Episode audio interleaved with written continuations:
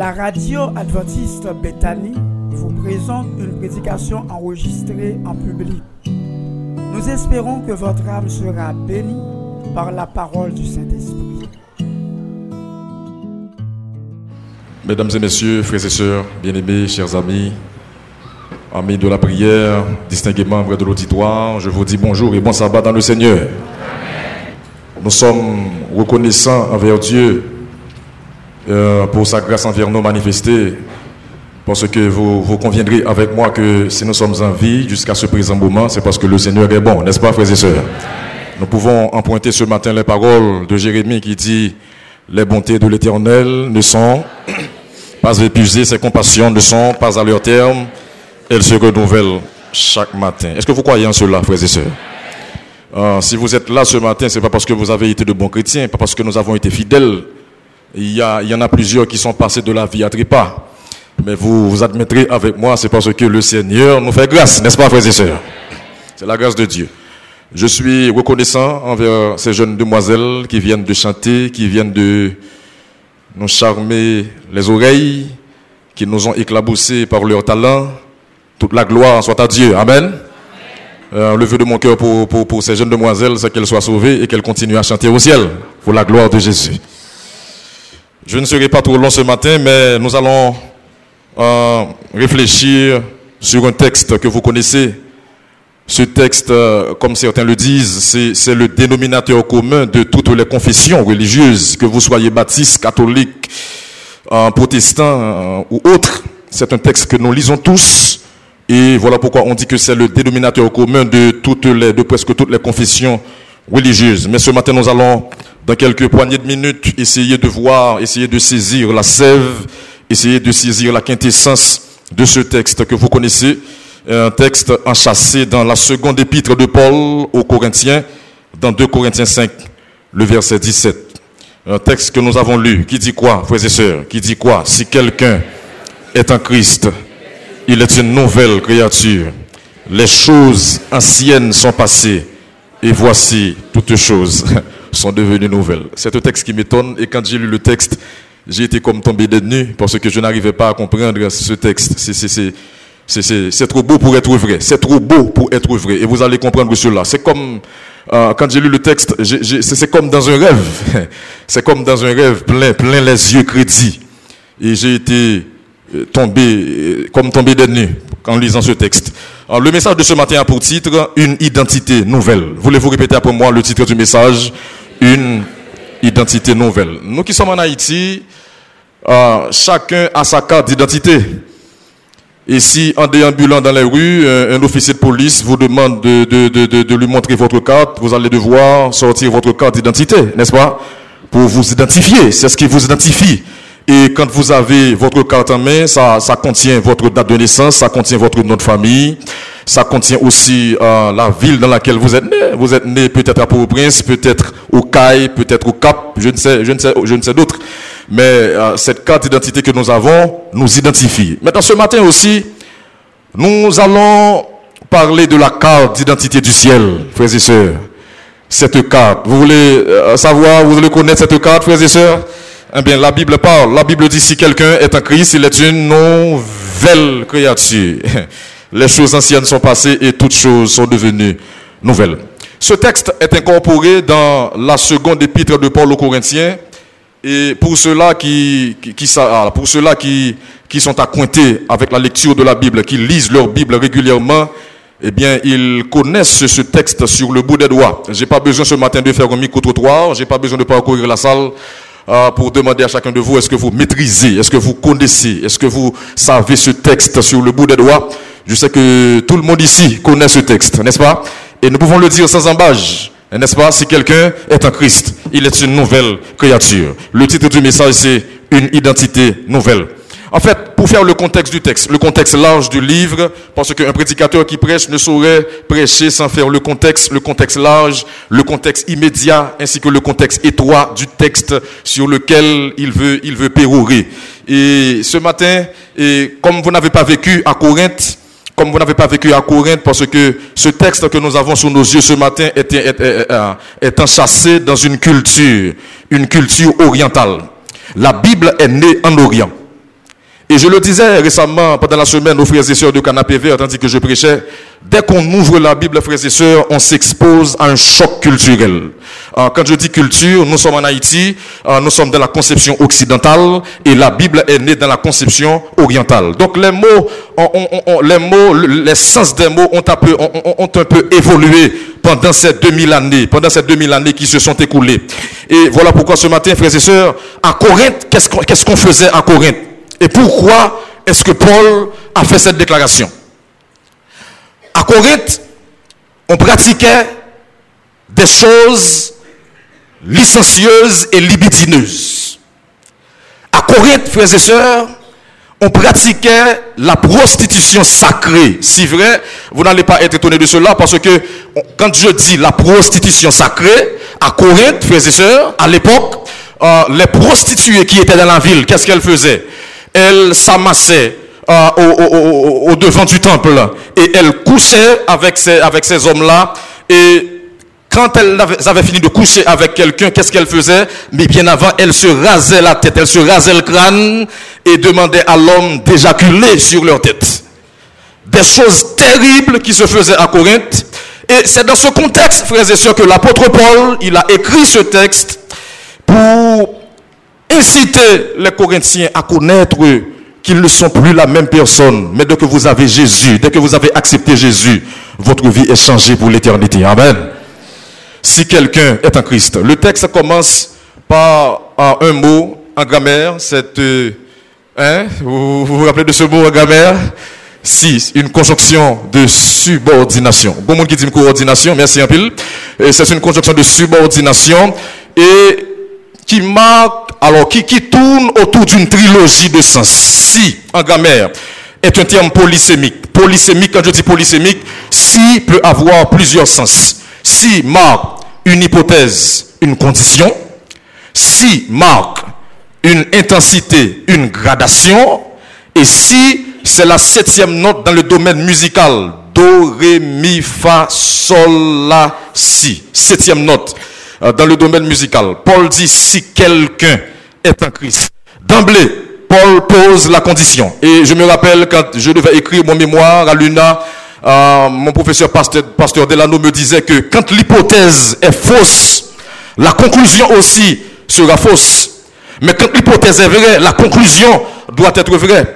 Et dans ce texte, Paul pose la condition. Et la condition sine qua non qu'il pose à travers cette conjonction de subordination qui tourne autour d'une trilogie. Il dit, si quelqu'un est en Christ. A remarqué que Paul, juif de chair et de sang, il n'a pas dit que si un juif est en Christ, il n'a pas dit, comme il avait acquis aussi la citoyenneté romaine, il n'a pas dit si un Romain est un Christ, mais Paul dit, euh, Paul dit si, comment, aidez-moi, si quelqu'un est un Christ. Et il termine le quelqu'un avec cet article indéfini. Quelqu'un, un, une des articles indéfinis en grammaire, n'est-ce pas? Vous vous rappelez de cela Je n'ai pas besoin de faire un coup de grammaire ce matin. Nous allons rapidement. Si quelqu'un est un Christ, il est comment, frères et sœurs? Il est une nouvelle créature.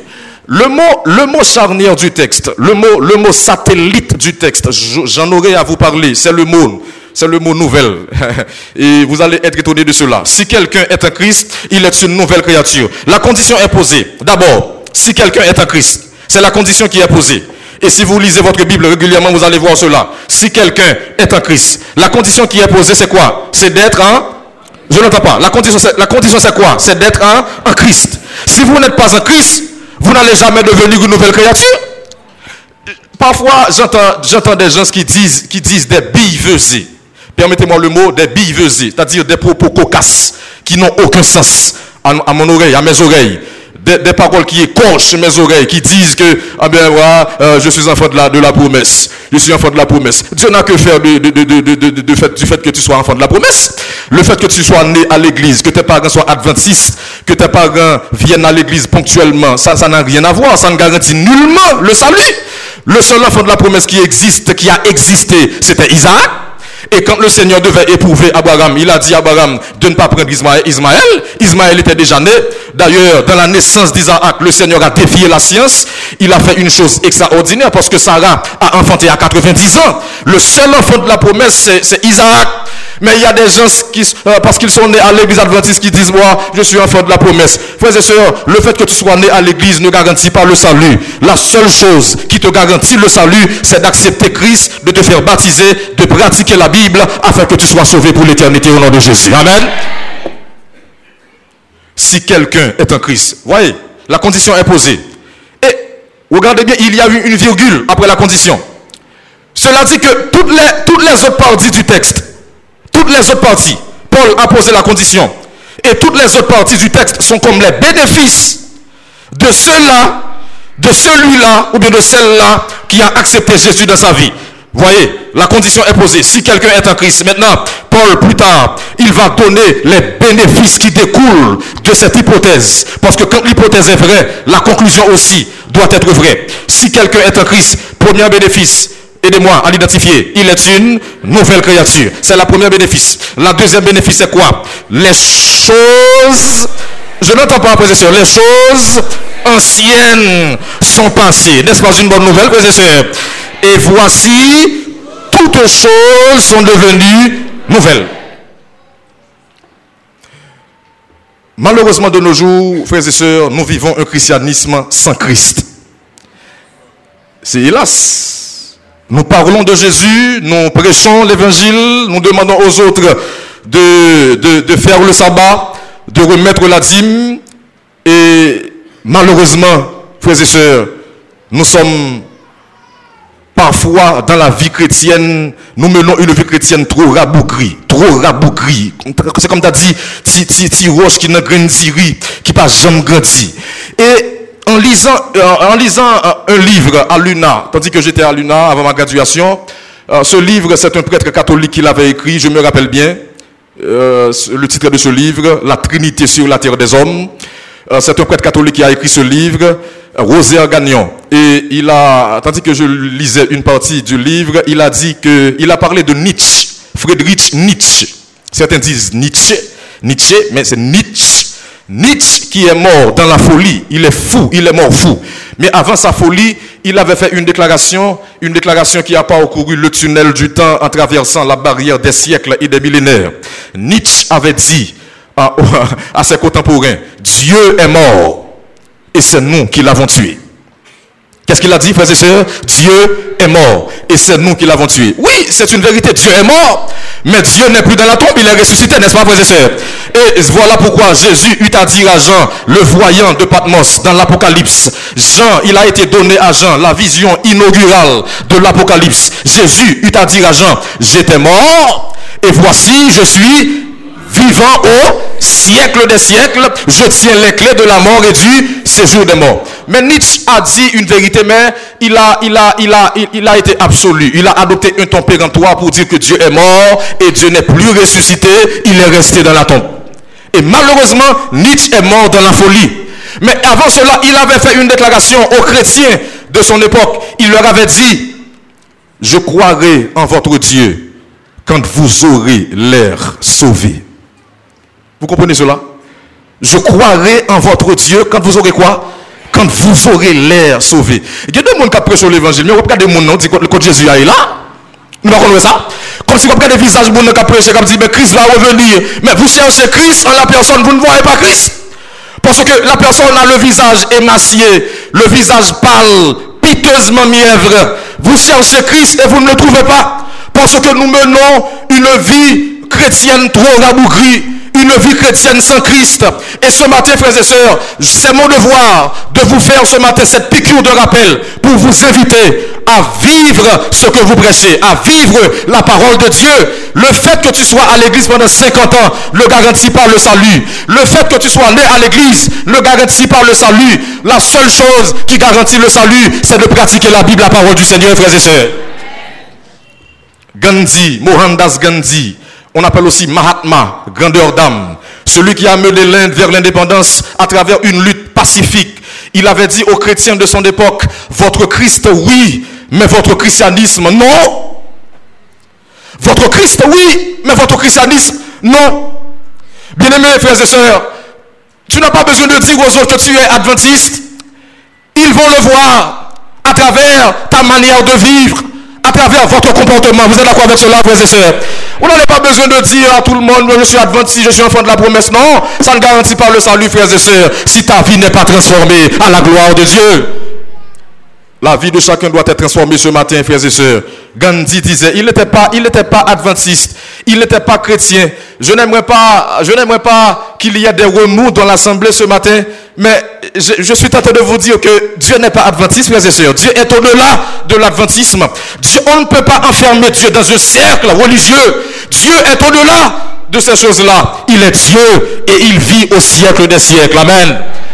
Gandhi disait, votre Christ, oui, mais votre christianisme, non. Si quelqu'un est un Christ, il est une, comment Il est une nouvelle créature. Le mot le plus important du texte, c'est le mot nouveau, nouvelle, ou, si vous le voulez bien. Maintenant, dans ce texte, quand j'ai lu le texte grec, quand j'ai lu le texte original écrit par l'apôtre Paul, le mot grec utilisé par Paul pour parler de, pour parler de la notion de nouveauté, on peut utiliser en grec deux mots. Je ne sais pas si vous êtes là avec moi, frères et sœurs, vous êtes là avec moi, vous me suivez Pour parler de la notion de nouveauté en grec, on peut utiliser deux mots. Premièrement, on peut utiliser le mot néos. On peut utiliser aussi en grec le mot, le mot kainos. Maintenant, dans le texte, l'apôtre Paul, il n'a pas utilisé le mot néos. Parce que parler de néos en grec, néos veut dire, traduit en français, est traduit en français par une chose qui vient à peine à l'existence. Dans le texte, Paul n'a pas utilisé, utilisé, le mot néos, mais il a utilisé le mot kainos. Et le kainos utilisé par Paul, cela veut dire c'est une chose qui existait déjà, mais qui a fini par avoir une nouvelle dimension dans sa vie. Je ne sais pas si vous comprenez ce que je vous dis, je vous, je vous dis, frères et sœurs. Et quand Paul dit que si quelqu'un est en Christ, il est une nouvelle créature, Frères et sœurs, cela dit que le chrétien qui a accepté Christ, il a un passé déjà. Mais ce chrétien ne peut pas rester attaché à son passé. Ce chrétien ne peut pas se jeter constamment à la figure de ce, qui flotte dans la brume du passé. Mais il doit mener une vie renouvelée, une vie nouvelle en Jésus de Nazareth. Amen. Si quelqu'un est en Christ, il est une nouvelle créature. Les choses anciennes sont comment passées. Deuxième bénéfice, les choses anciennes sont passées. Bien-aimé, Dieu n'a que faire de ton passé. Dieu n'a que faire de mon passé. Euh, je me rappelle un, pasteur, un ancien pasteur, il est presque à la retraite, qui me disait, Jean Gardi, créons l'église adventiste par Gingom. Par contre, une ça. Créons l'église adventiste par Gingom. Ça veut dire adventiste, il n'y a pas jamblier. Il n'y a pas jamblier. Et c'est une vérité vraie. Frères et sœurs, vous faites toute vie, vous faites ça qui bien. Il n'y a pas jamais ça. Mais le jour où font bagage qui mal, tout le monde lapide, tout le monde condamné, est prêt pour le jeter, pour le shooter. Et frères et sœurs, si bon Dieu t'a shooté monde l'église, qui est-ce qui t'a prêté, frères et sœurs? Personne. La Bible dit tous ont péché et sont privés de la gloire de Dieu. Mais la bonne nouvelle, quel que soit le péché, Jésus peut l'effacer. Amen, frères et sœurs. Si Jésus rentrait ce matin à Cana, à, excusez-moi, j'ai failli dire Cana à, à Bethany, qu'est-ce qu'il verrait? Qu'est-ce qu'il dirait? Qu'est-ce qu'il dirait, frères et sœurs? Nous sommes tous des pécheurs, des pécheurs repentants. Bien-aimés dans le Seigneur, je voudrais vous citer cette citation faite par un, grand auteur qui s'appelle John Hyde. John Hyde qui a dit, qui a dit, écoutez bien ce qu'il a dit, il a dit, il a dit, j'ai failli oublier la citation, si nous sommes morts, mais pas enterrés, la mauvaise odeur de notre vieil homme tiendra les autres loin de nous. Vous comprenez cela? Si nous sommes morts, mais pas enterrés, la mauvaise odeur de notre vieil homme tiendra les autres loin de nous. J'aurais pu faire la différence entre, en philosophie entre l'existentialisme et l'essentialisme. J'aurais pu vous parler, ah, j'aurais pu élargir le cadre pour vous parler de ce qu'a dit Emmanuel Kant, mais le temps me manque pour vous parler de cela. Mais ce matin, frères et sœurs, que je vous le dise, il y a trop d'hypocrisie à l'église. Il y a trop d'hypocrisie. L'hypocrisie bat son plein. Nous parlons du Seigneur, mais nous ne pratiquons pas ce que nous disons. Et ce matin, frères et sœurs, dire que le christianisme est la vérité divine révélée, nous vanter d'être chrétiens, honorer Jésus en parole, puis tranquillement nous soustraire dans la vie quotidienne aux implications précises de son enseignement est pure hypocrisie, sinon faiblesse fatale.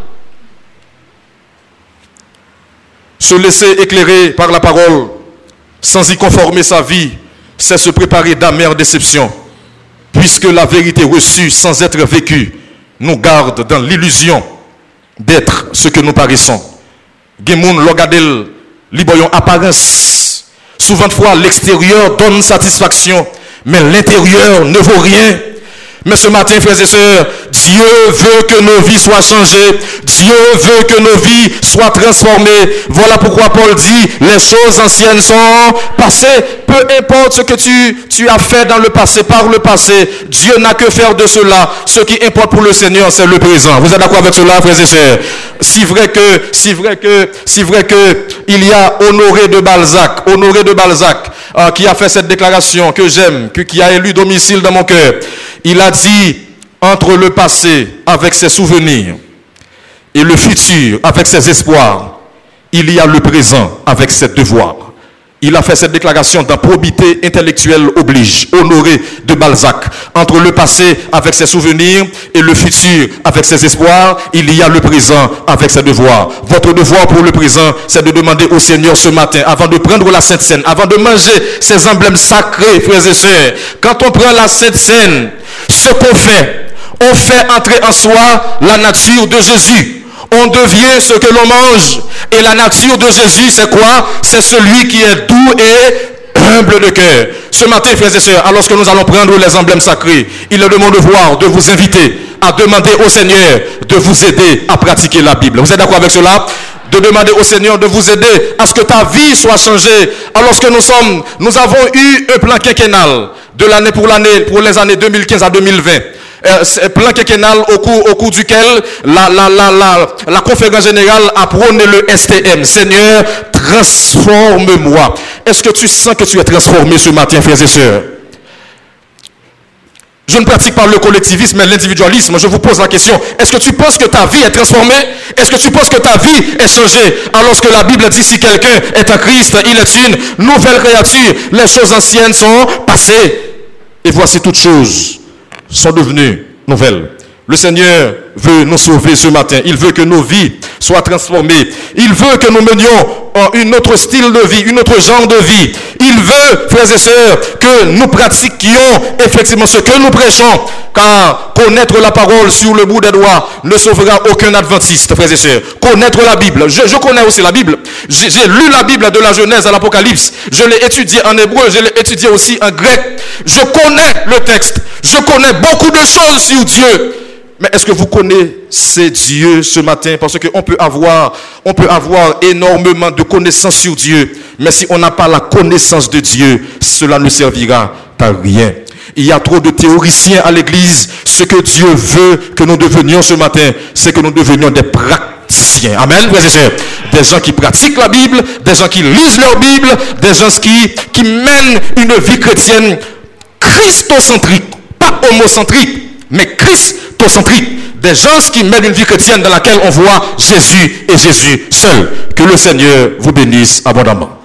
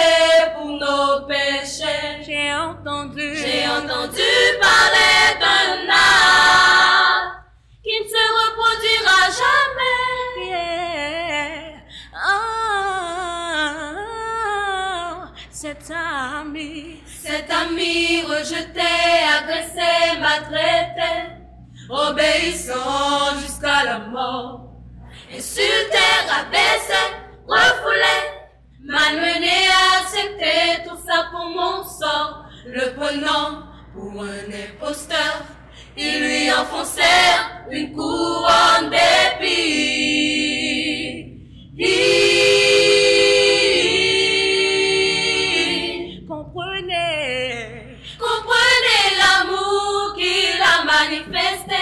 Envers nous. Il n'y a pas de